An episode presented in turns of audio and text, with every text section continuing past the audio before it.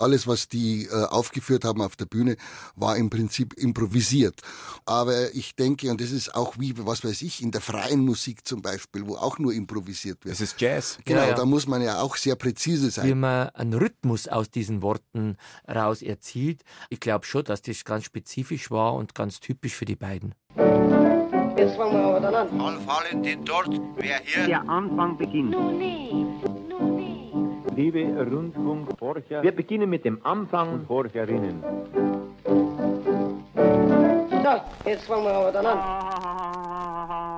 Karl Valentin, der Podcast mit der Komikerlegende. Die zweite Episode. Wir machen das wie ein Orchester, das seine Instrumente stimmt. So stimmen wir uns ein auf Karl Valentin und Liesel Karlstadt, die wir mit Kostproben ihrer Kunst zum Erklingen bringen, über die wir sprechen wollen. An dieser Stelle nochmal kurz der Hinweis, im Podcast-Feed gibt's auch einen Valentin Karlstadt Kurzsteckbrief mit den wichtigsten biografischen Infos zu den beiden. Und diesmal, was das Originaltonmaterial angeht, werden das neben Dialogen auch viele Lieder und Couplets sein. Wer nicht so genau weiß, was ein Couplet ist, äh, der wird hinterher sicher schlauer und bestimmt auch sonst noch eine Menge erfahren über Valentin, dem Rhythmus sein Bruder, so nämlich der Titel dieser Episode. Alle Valentin Karlstadt Aufnahmen, die wir im Laufe des Gesprächs nun anspielen, gibt's in diesem Podcast Feed auch in voller Länge. Und hier schon mal ein kleiner Vorgeschmack, sozusagen das Vorspiel.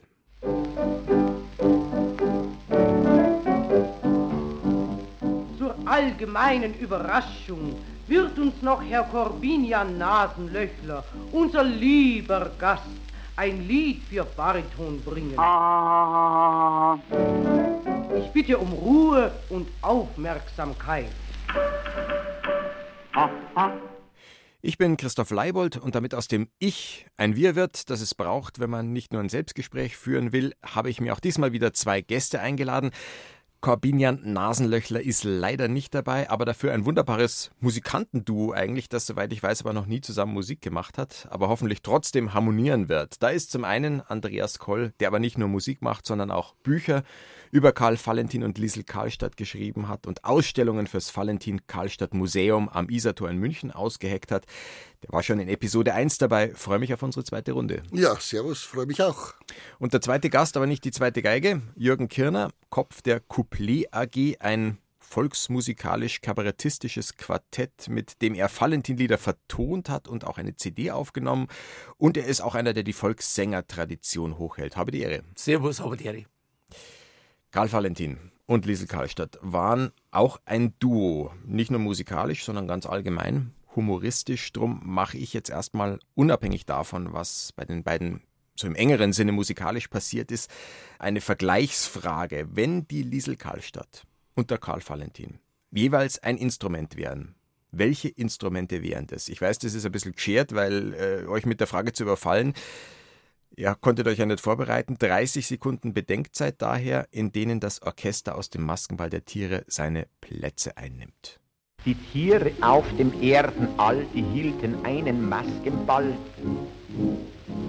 Die Schildkröte, die Schildkröte, blies im Orchester Trompete.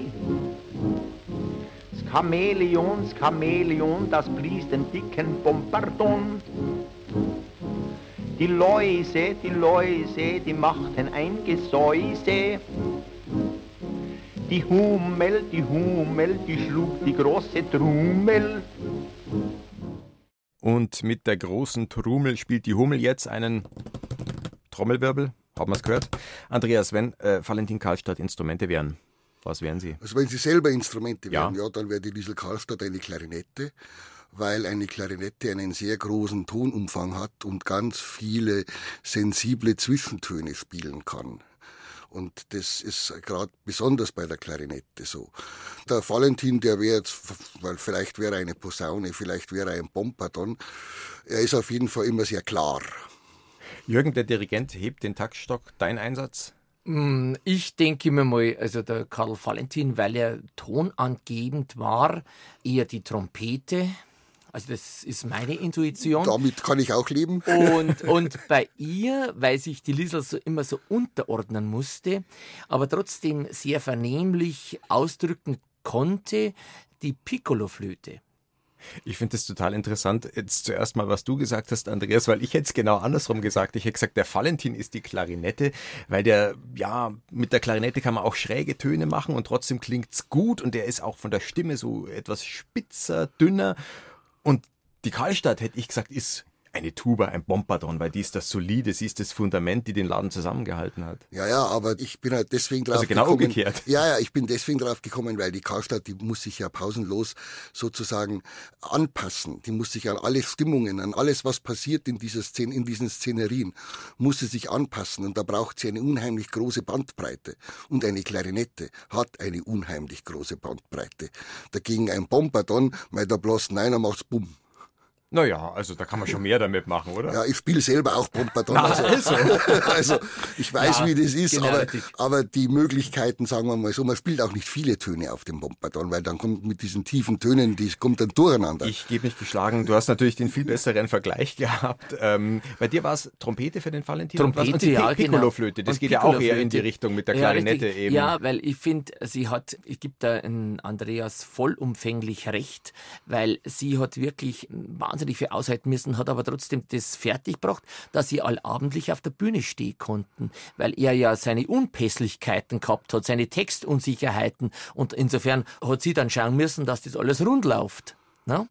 Also was ich damit eigentlich auch sagen wollte, ist, wenn man über Musikalität bei Valentin Karlstadt spricht, kann man über Musik im engeren Sinne sprechen, aber man kann natürlich allgemein über das reden, was da passiert, also Rhythmusgefühl, Timing, wann braucht es ein Ritardando, wann ein Crescendo.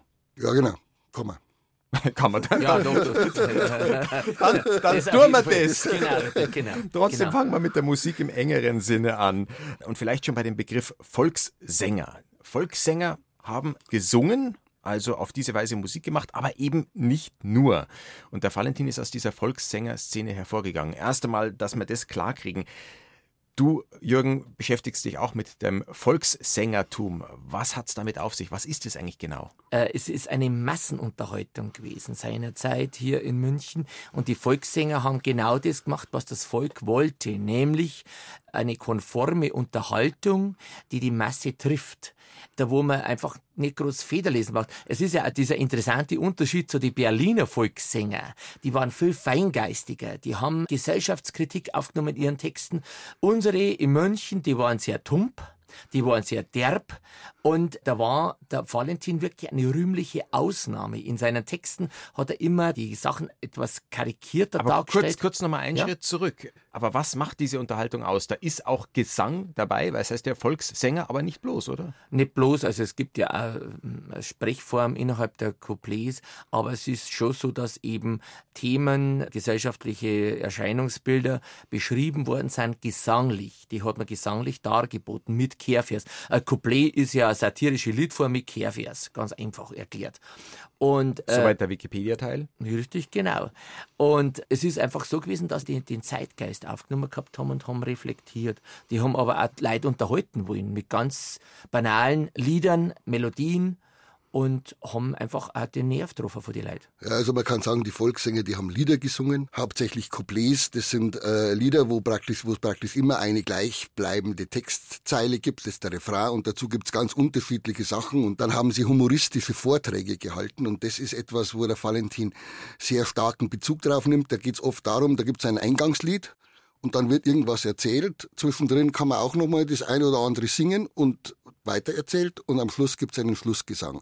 Und das Dritte, und das war das Wichtigste, das waren kurze Theaterszenen, die meistens, das waren Einakter, die haben meistens nicht länger, sagen wir mal Viertelstunde, maximal 20 Minuten gedauert.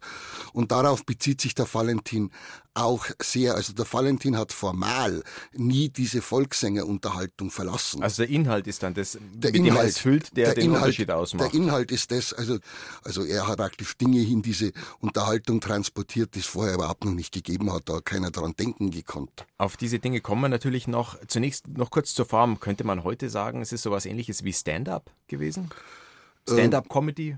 In einer gewissen Weise, wobei man ein Vorläufer, in, in, gewisser Weise ein Vorläufer. Das kann man schon, kann, ja, könnte man ja. sagen, aber der Jürgen ist nicht zufrieden. Ja, ist nicht zufrieden. Äh, Stand-up da ich jetzt nicht unbedingt sagen. Schlussendlich ist es so, wie der Andreas gerade schon richtig beschrieben hat. Es war ein Sketch durch ein Duo dargestellt, durch mehrere Personen oder auch im Monolog und es mündete dann in ein Couplet oder eine Strophen äh, von einem Couplet und dann ging es wieder weiter. Also dieses dramaturgische, das, das eben der Valentin gemacht hat, das war das das Außerordentliche und das haben die anderen nicht gemacht. Die haben eine bäuerliche Szene dargestellt, eine Posse und dann gab es wieder ein Couplet, dann gab es wieder ein Instrumentalstück. Das war so das Ding. Aber die Stand-up-Leute heute auf der Bühne arbeiten ja ganz anders. Die haben ihr Mikro in der Hand und salbadern da ihre Texte runter. Also ich möchte das nicht negativ darstellen, aber das hat weniger eigentlich ja, mit dem Volkssänger... Bisschen schon so. Ja, ein bisschen vielleicht. Also sag mal, wenn, wenn wenig Inhalt transportiert wird, dann kann ich nichts damit anfangen. Da bleibe ich lieber daheim bei mir auf der Couch liegen, da habe ich mehr davon. Ganz wichtig, Couplets, haben wir jetzt ein paar Mal schon gesagt, sagen die Volkssänger. Mach nochmal Wikipedia. Ein Couplet ist? Eine satirische Liedform mit Kehrvers oder mit Refrain. Genau. Und auch Valentin hat Couplets geschrieben und vorgetragen, wie so ein Couplet bei Valentin klingt. Und da kommen wir vielleicht auch schon drauf, was dann doch anders ist bei ihm ist das folgende, ein, ja, ein ganz ein mieses Couplet, wie er sagt. Ich singe Ihnen jetzt ein ganz mieses Couplet vor. Über dieses Couplet können Sie und sollen Sie auch nicht lachen. Nur ich selbst, ich selbst lache nach jeder Strophe. Es, es ist einmal etwas anders. Allerdings kann ich nicht mehr so herzlich lachen wie früher. Ich habe früher wunderbar lachen können. Aber während der Inflationszeit habe ich das Lachen direkt verlernt. Ich kann nur mehr so gezwungen so lachen, so ungefähr so zum Beispiel. Ha, ha, ha, ha, ha, ha, ha. Das ist nichts. Wenn sich ein Herr ein Zimmer mietet, ist es ein Zimmerherr, so dann. Doch wenn ein Mann ein Zimmer mietet, so ist das dann ein Zimmermann. So fängt das kleine Liedlein an. Ha, ha, ha, ha am Kerl, wie ich gelacht habe, entsetzlich. Und hab früher so gut gelacht. Der zweite Vers. Das Kanapee, das steht im Zimmer. Es sitzt darauf ein kleines Kind. Das Kind, das spielte mit den Kissen, wie harmlos ich die Sache find. Denn Kissen ist doch keine Sinn. Ha, ha, ha, ha. Über diesen Vers habe ich mich krank gelacht, wie ich mir denselben zum ersten Mal selbst vorgetragen habe. Jetzt gefällt er mir weniger mehr. Karl Valentin singt und lacht selbst dazu, heißt dieses Couplet, das es in diesem Podcast-Feed auch in voller Länge gibt, im Paket mit allen weiteren Valentin Karlstadt-Nummern, über die wir hier reden. Ist ja interessant, was da passiert. Es ist ein Couplet als satirisches Lied, aber er macht sich in satirischer Form über diese Form her, also Satire über Satire. Ja, und er reflektiert den Zeitgeist. Er hat, hat die schlechte Zeit erwähnt. Er hat das Lachen verlernt durch die Inflation.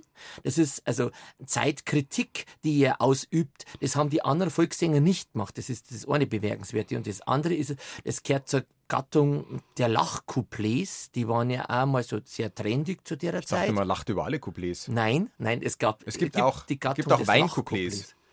Weiß ich nicht. Ich glaube, es gibt, es gibt sogar vom, vom, vom Hans Blädel äh, ein Weincouplet, gibt es, glaube ich, auch. Ja. Aber es gibt äh, eben äh, Couplets, wo der Refrain daraus bestand, dass einer einfach gelacht hat. Mhm, genau. Und jetzt in dem Sinn, äh, er hat da Episoden erzählt, also Witze praktisch und hat das dann so dargestellt, dass ihm das Lachen vergangen ist, weil eben durch die Inflation hat das Lachen verlernt und hat trotzdem aber ein Lachcouplet dargeboten.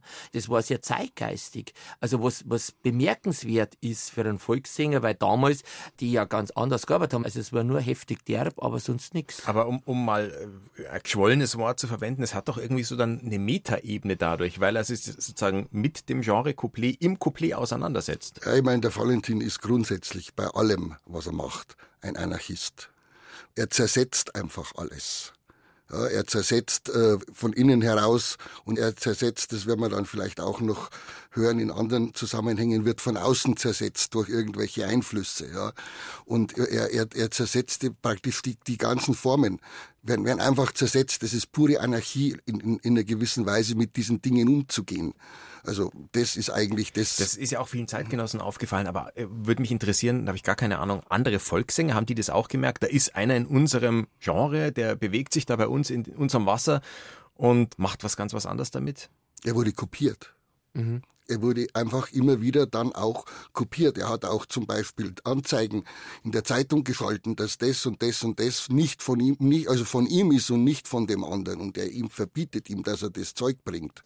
Ja. ja. Aber er hat es ja äh, so ähnlich gemacht. Er hat zum Beispiel Schlager genommen, Schlagermelodien, die damals sehr angesagt waren und hat dann Texte draufgeschrieben. Also man hat schon äh, sich verschiedenen Sachen bedient, aber dass man einfach Plagiate dann aufführt und dass, dass man geistiges Eigentum nimmt und sich äh, äh mehr oder weniger dann hinstellt auf der Bühne und dann Geld, Eintritt generiert mit dem Eigentum eigentlich vom Valentin, das war schon sehr dreist. Ja, Zeit. wobei, dass man bekannte Melodien nimmt und da eigene Texte draufschreibt, das haben äh, äh andere, auch andere auch gemacht genau. und das, das macht man ja letztendlich bis heute, dass Stimmt. man einfach bekannte Melodien nimmt und dann wird da einfach ein neuer Text drauf gemacht und dann ist das eine andere, hat das einen anderen Zusammenhang. Wir fangen mal ganz am Anfang an. Karl Valentin erzählt von sich selber, schon als kleiner Bub hatte ich eine stille Liebe zur Musik. Und das ist eine Liebe, die drückt sich aus, zum Beispiel darin, dass er eine Unmenge von Instrumenten erlernt hat. Viele davon, glaube ich, hat er sich bei, selber beigebracht, ist das richtig? Ja, ich, er hatte nur Zitterlehrer. Also, das war sein das war sein, Und das hat er offensichtlich ziemlich gut gekonnt. Und er hat auch immer wieder Szenen gehabt, wo er als Zitterspieler falsch gespielt hat. Das muss man auch können. Also das ist äh, gut, falsch ist ein hohes ist eine ja, hohe Kunst, ja, ja. ja, Genau. Und, und er hatte ganz, ganz am Anfang sich einen Musikapparat gebaut, äh, der aus, was weiß ich, aus haufenweise Musikinstrumenten bestand, die er gleichzeitig spielen konnte. Sein Orchestrion. Sein Orchestrion, genau. da hat er eine Deutschlandtournee gemacht, war aber erfolglos, es war aussichtslos, keinen Als hat. Musikalclown genau. Charles Fay. Ja, und da mhm. hat er mhm. sich so ein, ein Foto dazu machen lassen, weil er hat sich ja immer sehr gut verkauft. Also er hat eine Marketingstrategie, war ja großartig. Und da hat er ein Foto dazu machen lassen, da schaut er aus wie der junge Beethoven. Damit hat er versucht, da Werbung zu machen. Das war aber nichts. Und das zentrale Instrument in diesem Orchestrion war die Zither. Die hat er gut mhm. spielen können genau. und alles andere hat er sich selber beigebracht. Ganz kurz, Fei ist sein eigentlicher Familienname. Für ja. alle, die das nicht wissen, Karl Valentin ist dann der Künstlername. Der Charles kommt, glaube ich, auch irgendwie aus einer Musikecke, dass er sich Charles Fei versucht hat zu ja, nennen. Ja, ich meine, vielleicht ist das einfach äh, Karl Mhm, genau, da den Karl ich, dachte, ich, hab, ich weiß, es bringt es nicht mehr genau zusammen, aber ich dachte, es gibt nämlich eben auch einen anderen Musiker oder Instrumentenbauer, der irgendwie in dieser Richtung hieß. Ja, also in dem Moment versagt der Experte. Ja, das ist also ich, ich wüsste jetzt auch nicht, ich wüsste nicht. Sonst wäre ich so eingeschüchtert von euch. Ich hatte eine hohe Musikalität gehabt, ja, und, und das war das Bemerkenswerte eigentlich an ihm, dass er das auch dann wirklich so, so neigossen hat in die Marke Valentin. Also er hat wirklich das Marketing strategisch dermaßen geschickt genutzt und hat äh, da sagenhafte Sachen äh, zustande gebracht. Also ich habe das immer faszinierend gefunden, weil ich habe ja Marketing einmal gelernt und ich mein Wahnsinn, was die damals, was der, was sie der für Gedanken gemacht gehabt hat, wie die an die Öffentlichkeit herangetreten Wobei ist. Wobei alles sagenhaft. Marketing, alles Marketing nichts geholfen hat bei seinem Orchestrion. Ich habe da noch ein nix. schönes, Nein. ein wunderbares Zitat gefunden über sein, das muss ein Mordsungetüm gewesen sein. Ja. Valentin selbst schreibt drüber über sein Orchestrion. Es hatte nur einen großen Nachteil, das Publikum war entsetzt darüber. Sonst war er gut. Mhm. Ja, genau. Und er kam verarmt wieder nach München zurück. Ja, also er, okay. hat, er hat ein Gastspiel gehabt in, in Halle, im Valhalla Theater und das wurde am zweiten Tag wegen Erfolglosigkeit abgesagt. Eigentlich hätte er 14 Tage spielen sollen. Und da ging es ihm mal eher schlecht dann danach, weil er gescheitert war. Weil eigentlich kam er ja aus einem ganz gut situierten Elternhause, ja. hat eigentlich keine Not leiden müssen, obwohl er im Arbeiterviertel Au groß geworden ist. Und er hat sich dann, da kommen wir wieder auf die Zither, mit der Zither erstmal seinen Lebensunterhalt verdient. Da hat er dann äh, in, in Wirtshäusern äh, ist er als Zitterspieler aufgetreten und hat dann immer irgendwo versucht zu Für wohnen. Kost und Logis wahrscheinlich. Ja, mehr oder weniger. Ja, bis er dann später seinen Freund Greiner getroffen hat. Da wurde er dem Greiner vorgestellt. Und Wer ist der Greiner? Der Greiner ist ein, ein, ein, war ein Zeichner. Ein, er war eigentlich Wirt und er war ein Zeichner Und, auch eine schöne Kombi wird und zeichnet. Ja, sehr, sehr schöne Sachen hat er, gibt sehr lustige Sachen hat er gezeichnet. Ja.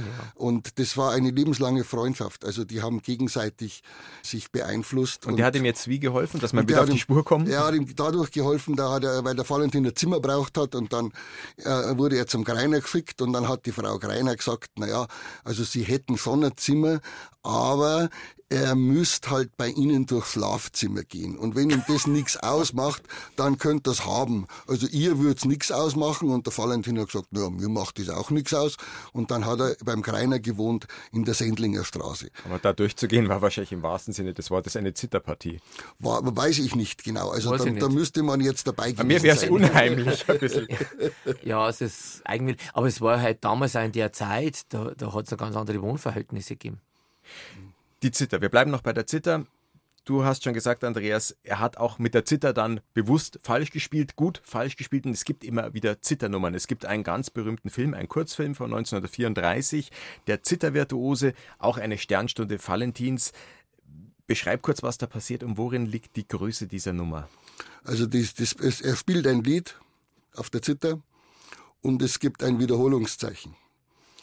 Deswegen kommt er aus dieser Nummer nie raus, weil er immer beim Wiederholungszeichen von, von vorne, vorne anfangen muss.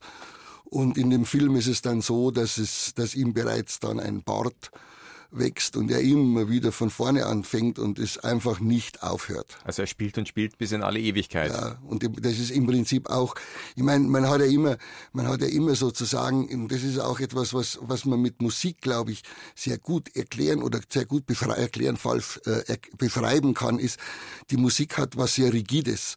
Das heißt, die hat Formen, an die man sich halten muss. Das sind Zwänge. Und wenn man das nicht tut, dann funktioniert die Musik nicht. Oder eben, das kann man dann nützen nutzen, indem man sozusagen daraus eine Satire macht. Das funktioniert. Aber, aber die Musik hat grundsätzlich was sehr Enges, wo man eingesperrt ist, sozusagen, wenn man die Musik richtig spielen will. Der Film ist ungefähr zehn Minuten lang. Es geht auch am Anfang los, dass irgendwie die Noten fehlen und so weiter. Ich glaube, der Adolf Gondrell ist auch mit dabei. Ist auch dabei, ja. Der sozusagen ihn vorstellt. Da kommt auch dieses berühmte, ich heiße nicht Valentin, sondern Valentin ja. kommt vor. Und wir haben einen kleinen Ausschnitt vorbereitet aus dem Ende von dem Ganzen, da wo er sich dann letztendlich dann verfängt in diesem, ja, in diesem Wiederholungszeichen und nimmer Horn findet. Ja.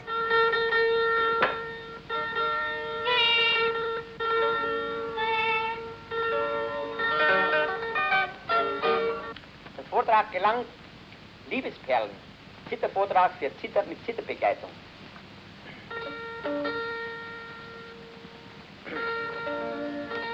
Soll ich ein äh, Refrain doch mitsingen? Mitspielen? Ja, natürlich. Mit, mit Refrain. Mit Refrain? Nur, dass es nicht zu lang wird, schließlich. Nein, nein. Sie können auch weglassen, den Refrain. Ja. Zuerst mitspielen, dann weglassen. Wie Sie wollen. Gut. Notenstände wenn vielleicht da. Es geht so ohne Notenstände, es muss gehen. Aber durch das werden die Noten ganz kaputt durch das Hinschlagen.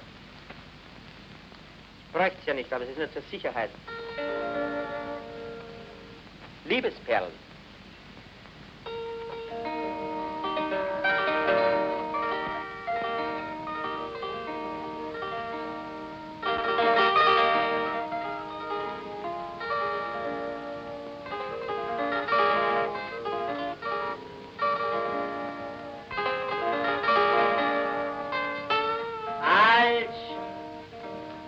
Selber.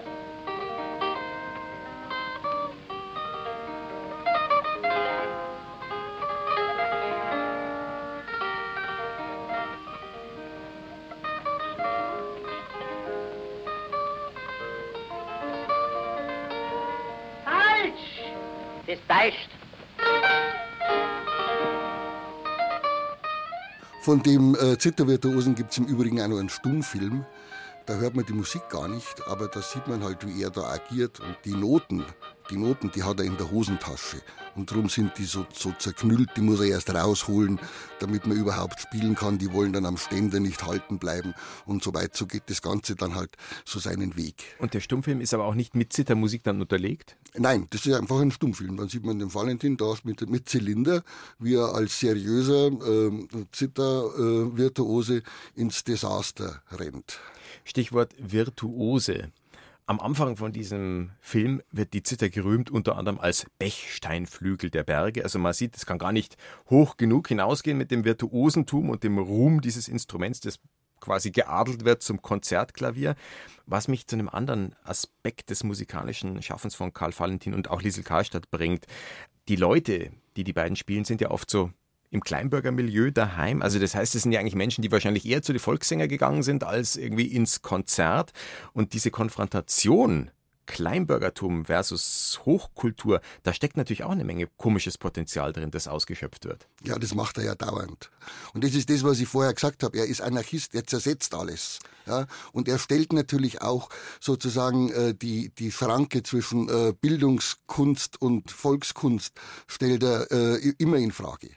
Ja, er wollte halt äh, meiner Ansicht nach das Bildungsbürgertum darstellen und sagen wir, diese Karikaturen, die er auf der Bühne vollführt hat. Moment, also zwischen das Bildungsbürgertum darstellen oder das Kleinbürgertum, das sozusagen nach Bildungsbürgerlichkeit strebt? Ja, oder? richtig, ja, genau. Wahrscheinlich. Aber, aber eben mit, mit diesen Mitteln, also dass, dass er mehr oder weniger der Masse zuführt, wie die so sein könnten oder die Skurrilität, die sich daraus entwickelt. Er hat da alle Elemente benutzt, die man sich eigentlich vorstellen kann. Also ich habe das immer total spannend gefunden, wenn er äh, dann, äh, ja, sage ich mal, die Hochkultur in Persona auf der Bühne aufgeführt hat und hat es den kleinen Bürgern dargeboten. Das, das Zum Beispiel ist, bei was? Es gibt da, ähm, na. Es gibt so einen Film, der Geigenvirtuose ja. zum Beispiel, vielleicht das, da hat er wie so, so Ludwig van Beethoven Frisur und seine Richtig. Geige. Genau, Meinst also, sowas? Äh, oder? Das, war, das war so Kreise, da wo eben die, die, die, die normalen Bürger nie hingekommen sind und er hat denen das skurrilerweise dann so dargestellt, dass die natürlich sich darüber amüsiert haben, dass die eine Gaudi gehabt haben damit. Und zum Beispiel in der Orchesterprobe, die ganze Musik, ja, das sind klassische Musikstücke. Das geht los mit dem damals sehr bekannten Marsch Wien bleibt Wien. Dann kommt die Baccarol vom Offenbach.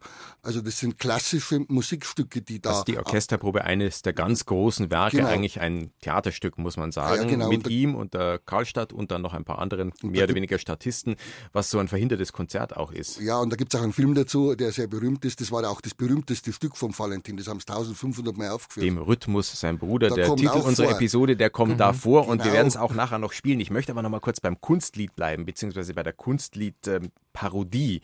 da gibt es eben, wie du gesagt hast, eine ganze Menge. Noch das Lied von den vier Jahreszeiten. Oder wir hören mal rein in den folgenden Vortrag von In einem kühlen Grunde. Ich gestatte mir, den Herrschaften, ein Lied mit Gesang zum Vortrag zu bringen. Ich habe nämlich eine wunderbare Stimme. Ich habe das Singen gelernt auf einer Maschine, auf einer Singemaschine. In einem kühlen Grunde, da geht ein Mühlenrad. Mein Liebchen ist verschwunden, was dort gewohnt hat. Das ist ein schönes altes Lied, aber ich finde es furchtbar blöd. Das müssen Sie einmal ganz genau überlegen. Das kommt doch nach dem Lied noch gerade raus, als wir, wenn das Liebchen, also mir ist ja persönlich wurscht, wo das Liebchen gewohnt hat, nicht? Aber nach dem Lied noch kommt es doch genauso raus, als wir, wenn das, ähm, das äh, Liebchen in dem Mühlenrad gewohnt hat, nicht? Naja, also wie gesagt, von mir aus was wohnen, was aber wenn die wirklich in dem Mühlenrad gewohnt hat, dann hat das arme Madel noch keine ruhige Stunde gehabt auf der Welt. Ich frage mich bei sowas, über was macht er sich eigentlich da mehr lustig? Also über die Hochkultur und dieses hochtrabende Getue, in diesem Fall um eine Eichendorff-Vertonung oder um den Interpreten, der das jetzt hier spielt, aber überhaupt keinen Sinn hat für die Poesie, die da drin steckt, sondern so ganz banal auf die Gedichtzeilen schaut. Ja, er schaut halt nach, was wird da gesagt. Ja. Genau, wie der Text ist. Ja, und, und, dass das eigentlich absurd ist, was da drin erzählt wird. Und diese Absurdität, die niemandem so richtig bewusst gewesen ist, hat er aufbereitet. Die, die führt er jetzt dem Publikum oder bringt er dem Publikum nahe. Und das ist der Witz dabei, weil so ein Kunstlied haben die vielleicht einmal, ich weiß ja nicht, keine Ahnung, was die teilweise für eine Schulbildung gehabt haben seinerzeit, aber sicherlich waren die größtenteils in der Volksschule, vielleicht einmal im Ansatz gehört im Musikunterricht, dass die auch einmal ein Kunstlied mitgekriegt gehabt haben. Und dann. Aber die Botschaft ist doch dann da eher, ja, das ist eher Schmarrn. Ist ja wurscht, dass ihr es nicht kennt, weil es ist eher Schmarrn. Ja, Wenn man sich genau anschaut, was die für ein Blödsinn da singen. Ja, er nimmt halt alles wörtlich. Ja. Und das ist das Mittel Eigentliche. Er nimmt einfach alles wörtlich. Und damit äh, stellen sich, tauchen viele Fragen auf, weil wenn, wenn, wenn der Großvater, der Urgroßvater plötzlich keine Uhr mehr hat, dann ist er ja bloß nur Großvater Genau. zum Beispiel. Solche Genau. Sachen tauchen dann, Eben. tauchen dann auf, indem man die Dinge miteinander vermischt oder wie auch immer. Aber Er also, hinterfragt, er hinterfragt. Der Fremde in der Fremde, zum Beispiel, ist das ein Klassiker. Mhm. Äh, da hinterfragt er das. Was, was, was sage ich eigentlich damit? ja. Den Fremden in der Fremde kann man auch im Podcast Feed zur Episode 1 hören. Da haben wir schon ausführlich auch drüber Genau. gesprochen. Was mich noch interessieren würde, jetzt hier beim In einem kühlen Grunde, da singt er ja auch so ein bisschen, er imitiert diesen Sänger Den Bariton, Gestus, ja, den, genau. den Bariton. Manchmal, wenn er singt, ist er ja fast, das frage ich jetzt auch dich als Sänger der Couplet AG, Jürgen, wenn er singt, ist er ja manchmal so eigentlich ein Nichtsänger, der singt, oder? Ja, ein- gewollter Nichtsänger, sage ich jetzt Genau, einmal. das ja, ist die Kunst äh, natürlich. Das ist die Kunst dabei, äh, nicht zu wirken, als dass ich jetzt eine ausgebildete äh, Tenor- oder Baritonstimme hab, sondern ich karikiere das auch in der Gesangsdarbietung. Und das finde ich, also keine Ahnung, ich weiß ja nicht, was er für für ein Stimmvolumen gehabt hat. Das, das kann man nicht sagen, weil man hat ja nie, nie richtig singen hören. Also wenn er jetzt da ein Kunstlied dargeboten hätte in voller Ernsthaftigkeit und, und, und, und in der, dieser ganzen Intensität, weiß ich nicht, keine Ahnung. Vielleicht Ja, aber beim kühlen Grunde, glaube ich, da, wenn er dann ganz zum Schluss, wenn er ganz tief oben singt, äh, hat er immer noch eine sehr kräftige Stimme. Richtig, also da muss er merkt man eine das Volumen. Richtig. Stimme ja, gehabt haben. Genau. Die Klarinette. Aber Die ich geht auch tief runter, wenn es genau. sein muss. Ja, Er hat genau. das bewusst, bewusst genutzt und hat gewusst, dass er das Publikum äh, nicht nur fordert, sondern, sondern eben auch locker macht, lachend macht und hat das gezielt eingesetzt in seinem Bühnenprogramm. Und das finde ich fantastisch, sowas. Das ist eine Befähigung, das ist ein Talent, das andere eben nicht gehabt haben.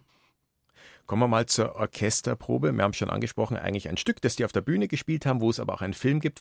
Und da haben wir auch wieder ein bisschen dieses eigentlich Hochkultur-Setting, aber dann sitzt der Valentin im Orchester als Orchestermusiker, der vielleicht dann doch eher wieder so seine wortklauberische, haarspalterische Einstellung reinbringt, die vielleicht auch dann, ja weiß nicht, hat es was Kleinbürgerliches? Nein. Ja, es hat so eine gewiss, in einer gewissen Weise so vom Ansatz her so eine Lehrer-Schüler-Situation, weil der Dirigent ist ja in sozusagen die Also Autoritätsperson. diese Karlstadt ist Ja. der Dirigent der, der, als die, Mann, Hosenrolle. Und das ist die Autoritätsperson, die natürlich untergraben und in Frage gestellt wird. Und wir haben dann da auch das, was wir noch ähm, ein paar Mal besprechen werden oder auch schon angeklungen ist, so diese Idee des verhinderten Konzerts. Also es wird immer angefangen und unterbrochen, man kommt eigentlich gar nicht zum Eigentlichen. Genau. Und was auch zum Beispiel als Stilmittel vorkommt, äh, ist wieder die Wiederholung. Ja, wie auch so beim Zittervirtuosen, die Wiederholung, wo er dann plötzlich weiterspielt, weil da ist ein Wiederholungszeichen, dann wird dann über das Wiederholungszeichen gestritten. Und so kommt man auch nicht zum Musik machen, Nein. weil immer Das lang die- debattiert die wird, dann gibt es ein paar Nebenschauplätze, Das Texte. entwickelt sich das Ganze. Also das ist nicht so stringent. Ich spiele jetzt oder karikiere ein musikalisches Stück oder, oder eine, ja, eine Instrumentalnummer, sondern ich baue da noch verschiedene Elemente mit rein. Dass das spannender wird, dass das interessanter wird, dass das auch einen dramaturgischen Bogen kriegt. Und wenn man diese Musik, die haben die ja selber gespielt, die Musik, die Musiker, die da drin in dem Film spielen, wenn man sich nur mal diese Musik anhört, ohne die Film, also wenn man die einfach die Augen zumacht, dann äh, kann man ja mal machen ab und zu, dann hört man, wie genial und großartig diese Musik auch gespielt ist. Also das ist fantastisch. Augen zumachen, so funktioniert Hörkunst. Ja, eben. Kopfkino. Genau, und und genau das machen wir jetzt, weil die Orchesterprobe ist eben eigentlich ein Film. Und wir haben ja hier eigentlich in diesem Podcast hauptsächlich Hörfunk- und Schallplattenaufnahmen, die wir spielen, aber man versteht natürlich vieles auch ohne das Bild. Also wir müssen gar nicht die Augen zumachen, weil wir haben gar kein Bild. Wir spielen aber trotzdem einen kleinen Ausschnitt aus der Orchesterprobe. Man muss einen gewissen, einen gewissen Ding hineinbringen, einen, na, wie heißt er denn gleich? Einen, Ich weiß nicht, wem Sie meinen. ach, einen Rhythmus. Rhythmus, aber der fehlt euch ja. Wie heißt der Rhythmus? Um Rhythmus spreche ich jetzt, jawohl. Der fehlt auch. Den kenne ich gar nicht. Nein, den kenne ich nicht. Seinen Brudern, glaube ich, kenne ich. So ist recht, der kennt den Rhythmus seinen Brudern. Ja, wie schaut denn der aus? So ein, so ein kleiner, langer, Der Rhythmus? mit so einem dunkelweißen Bart. So. Früher war er doch beim... Nein, Reisberger heißt der, den wo ich meine. Nicht einmal die einfachsten musikalischen Ausdrücke wissen Sie. Das ist ja also die berühmte Stelle vom Rhythmus seinen Brudern, nachdem wir diese Episode benannt haben. Es ist total skurril und witzig. Also auf solche Sachen muss man erst einmal kommen. Das muss man sich äh, einfach im Kopf entwickeln äh, können. Und, und das konnte er. Und das war der große Unterschied zu den übrigen äh, oder damaligen Volkssängern, finde ich jedenfalls, weil die haben sie ganz einfache ja, Begebenheiten genommen und haben da Texte drüber geschrieben, Lieder, die, die natürlich äh, belustigend waren, aber er hat immer diese satirische Form gehabt, dieses, dieses Hinterdenken, Hinterfragen und, und einfach diese Wortspielereien und das war das Spannende, das Interessante bis zum heutigen Tag. Ja, und ich denke mir, wenn das Gehirn sozusagen immer um solche Fragen kreist und nichts anderes tut, als um solche Fragen zu kreisen, dann kommen dann natürlich diese Dinge auf unterschiedlichste und auf genialste Ebenen heraus. Andreas, du hast in einem Text über Valentin geschrieben, Musik sei eine tragende Säule von seiner Kunst gewesen. Da komme ich jetzt zum Anfang unseres Gesprächs. Wie umfassend ist es gemeint? Also auch das Musikalische in den Dialogen, in den Monologen, im Rhythmus der Szenen, im Timing, was ja bei Komik essentiell ist. Ist der Valentin zusammen mit der Liesel Karlstadt auch dem Rhythmus sein Bruder oder sind sie dem Rhythmus seine Geschwister? Ja, ich denke schon. Also das ist alles sehr präzise. Das ist eigentlich sehr, das ist alles improvisiert. Das muss man mal dazu sagen. Also alles, was die äh, aufgeführt haben auf der Bühne, war im Prinzip äh, improvisiert. Also sie haben so Eckpunkte festgelegt. Ja, natürlich. Sie haben, äh, haben ungefähr gewusst, wie da das geht's Ganze, los, da, da wollen wir hin, los, schauen da, wir, was passiert. Genau, so war das. Und wie das dann, wie dann der Weg war dazu, das war äh, viel Improvisation, aber äh, ich denke, und das ist auch wie, was weiß ich, in der freien Musik zum Beispiel, wo auch nur improvisiert wird. Das ist Jazz, ja. Jammen, oder? Genau, genau Ja, ja. da muss man ja auch sehr präzise sein. Da muss man, da kann man nicht irgendwas, sondern das muss alles, das hat eine hohe Präzision und eine, eine große Genauigkeit und ein, ein großes Verständnis füreinander, weil sonst funktioniert das ja alles nicht. Ja, es hängt aber auch von der Tagesform natürlich ab und ich denke mir mal, dass das auch ganz spannend gewesen ist, wenn die ihre Sachen aufgeführt haben, weil es ja immer unterschiedlich war. Es gab ja eben die, nur diese Eckpunkten, wie gerade beschrieben.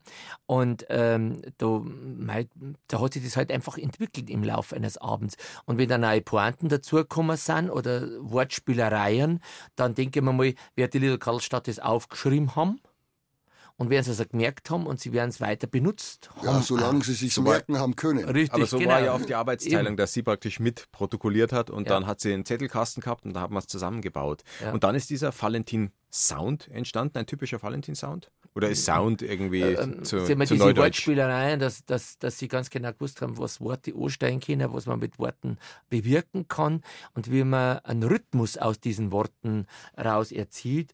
Also ich glaube schon, dass das ganz spezifisch war und ganz typisch für die beiden. Was ich vorhin zum Improvisieren gesagt habe, so dieses praktisch Jazzen, Jammen. Gibt es das überhaupt eigentlich in der Volkssängerkunst? Wurde da auch so improvisiert oder ist das auch was originär Valentin-mäßiges? Mm, Stegreifspiel. Stegreifspiel, jein, also in der heutigen Zeit eigentlich weniger.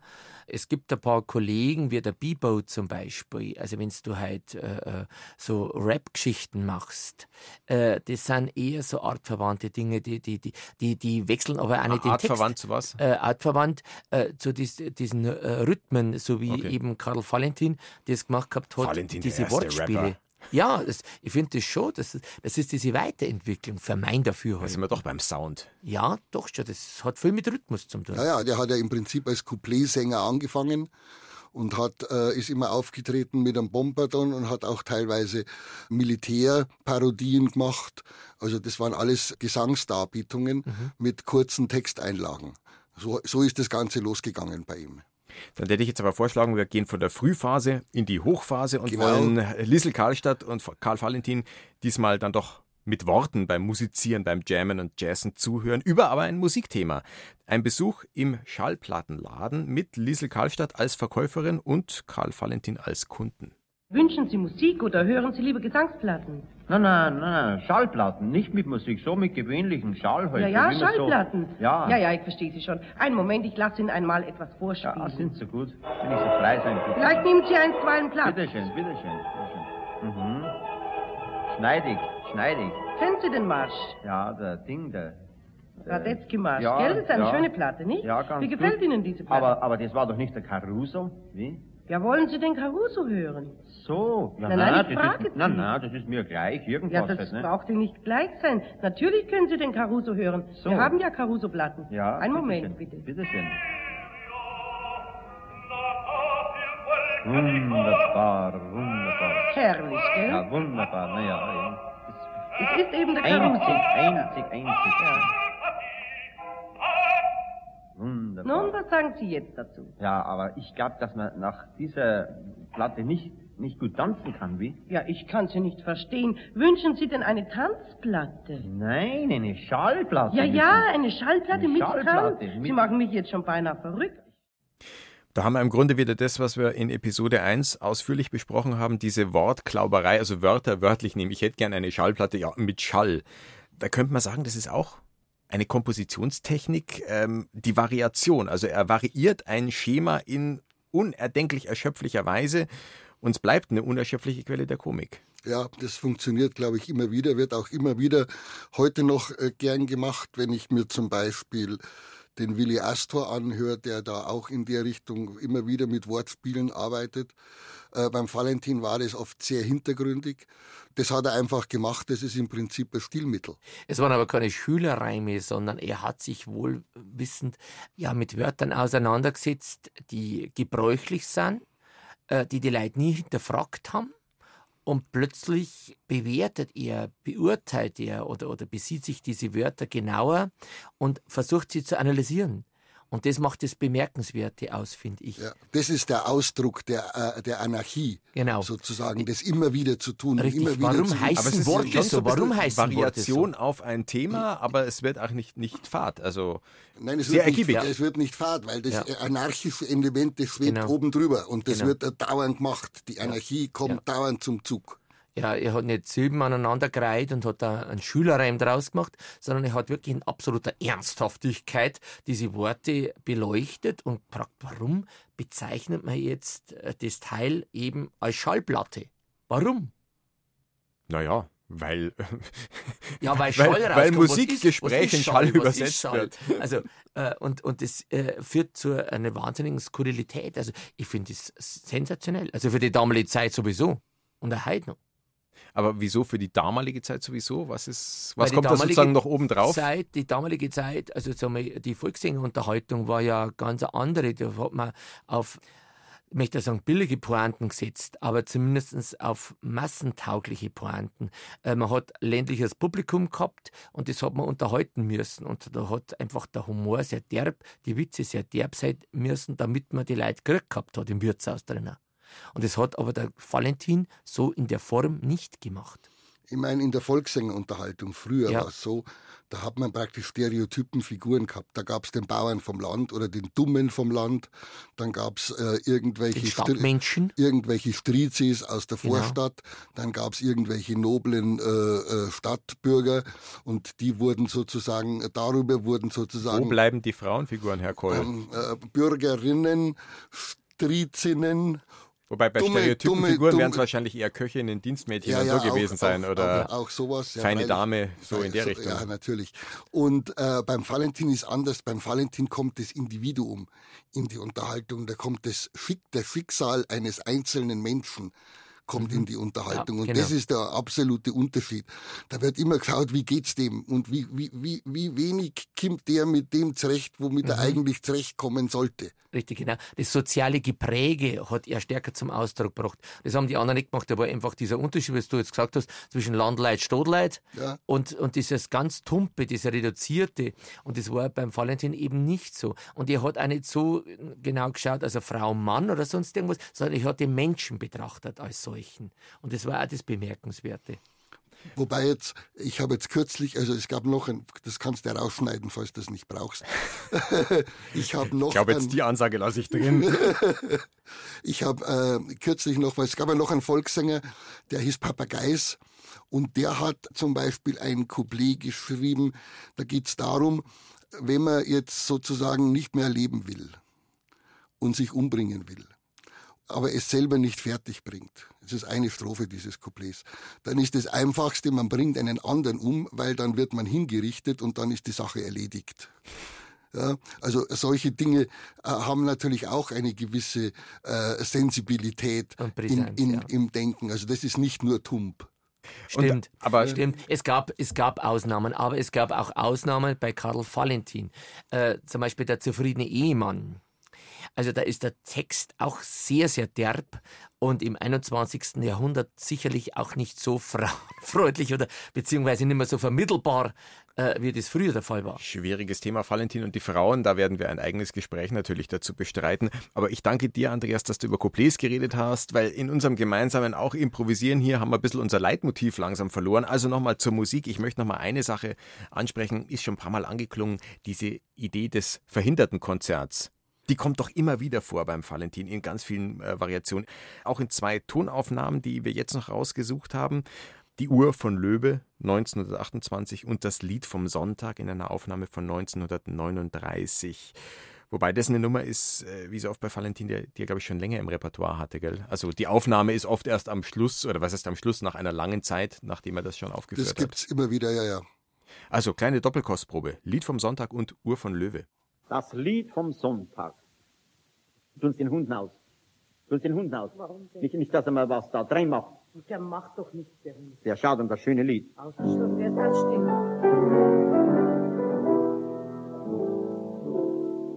Es war ein Sonntag hell und klar, ein Sonntag wirklich wunderbar.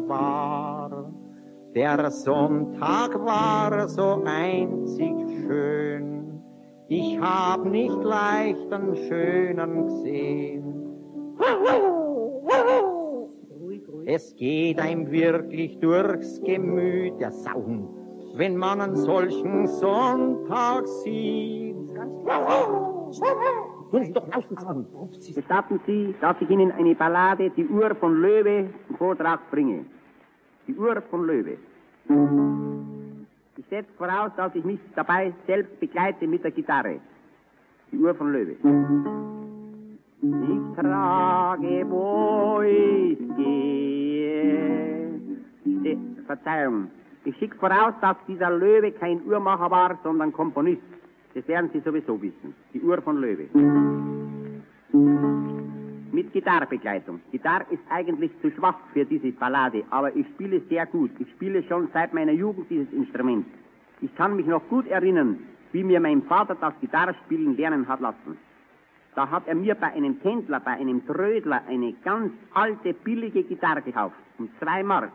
Auf dieser Gitarre war keine einzige Seite mehr drauf. Also nicht einmal eine. Aber mein Vater hat gesagt, zum Lernen, da ist sie gut genug. Also die Uhr von Löwe.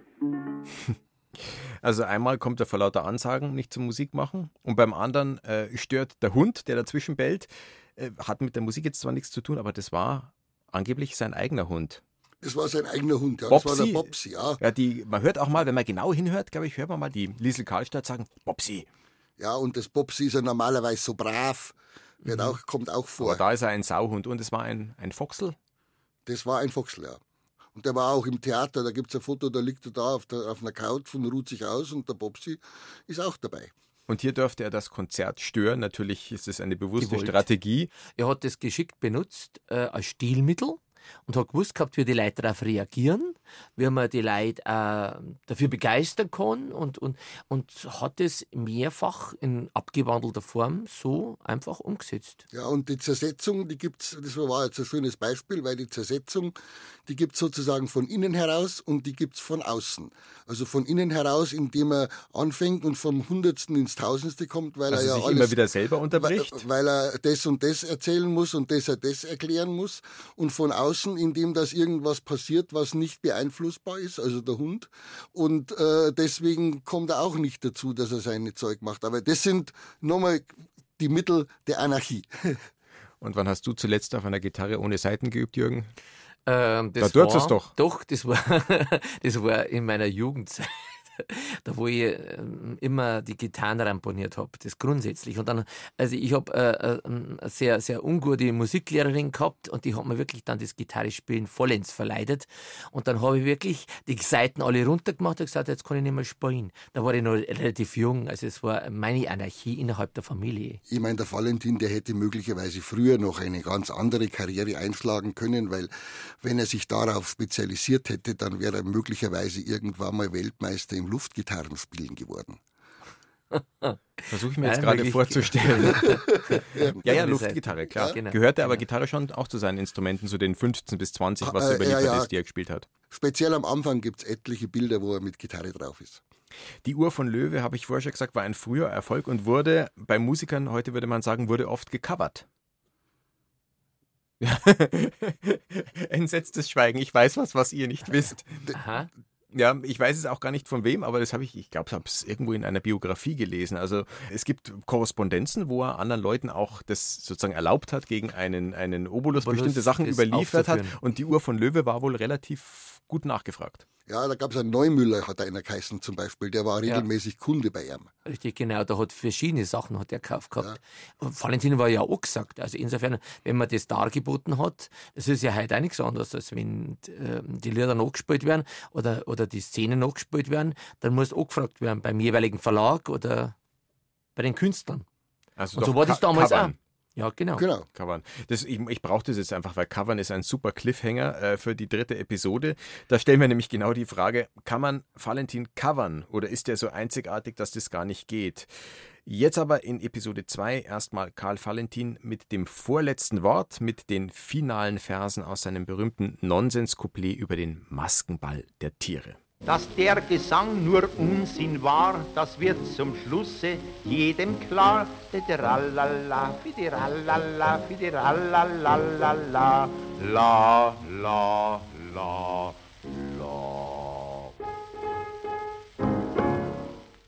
Andreas, beim ersten Mal warst du verdutzt. Diesmal weißt du schon quasi, was kommt. So eine Art Feedback-Runde. Ich reiche die Valentin-Frage weiter oder variiere seine Worte. Dass dies Gespräch nur Unsinn war, das wird zum Schluss jedem klar. Äh, weiß ich jetzt auch nicht. Jetzt bist du wieder überfragt. Du wärst vorbereitet. Du hättest auch einfach Fidiralala antworten können. Äh, das stimmt. Fidiralala, Fidiralala, Fidiralala. La. Bum, bum, bum. Genau. Ich sage jedenfalls, habe die Ehre, Andreas Koll, äh, der für Episode 3 den Staffelstab weitergeben wird am Bele Turba vom Valentin Karlstadt Theater. Und zum Abschied bekommst du von uns einen Original Valentin Tusch. Kleiner Expertentüff zum Schluss. Aus welcher Valentin-Nummer war das? Das haben wir gerade eben auch schon gehört. Geschickte Antwort, ja. Aber wo? Das war als Tondokument schon mit dabei. Na, immerhin, ja. Genau. Das Lied vom Sonntag. Sonntag auch genau. in voller Schönheit ja. anzuhören, wie alle anderen Tonaufnahmen, in die wir reingelauscht haben, in diesem Podcast-Feed. Danke auch an Jürgen Kirner, der in Episode 3 dann wieder dabei sein wird, wenn wir uns fragen, ob man den unnachahmlichen Valentin nachahmen kann. Jürgen, mit deiner Couplet AG habt ihr Valentin-Lieder neu vertont, aber auch ein paar nachgespielt. Seid ihr in dem Fall quasi eine Valentin-Coverband? Sind wir nicht weil wir Valentin neu interpretiert haben. So wie die Couplet AG auf der Bühne agiert. Und ich äh, sage, man kann Valentin nicht covern. Man kann nicht Valentin eins zu eins nachspielen, weil dann bleibt man immer das Duplikat. Es ist immer die Kopie. Mehr dazu also in Karl Valentin, der Podcast mit der Komikerlegende, Episode 3. Und wenn jetzt noch irgendwer sagt, hey, da habe ich jetzt was über den Valentin erfahren und die Liesel Karlstadt in diesem Gespräch, das habe ich noch nicht gewusst, das sollten andere auch unbedingt erfahren. Wir freuen uns über Feedback, wir freuen uns, wenn ihr es weitersagt und wir freuen uns über ja, Rezensionen, Reviews, Bewertungen. Fünf Sterne wäre natürlich optimal, darf aber auch gerne ein kleiner Text sein, eine kleine Anmerkung, was ihr gut fandet oder was ihr euch vielleicht auch wünscht.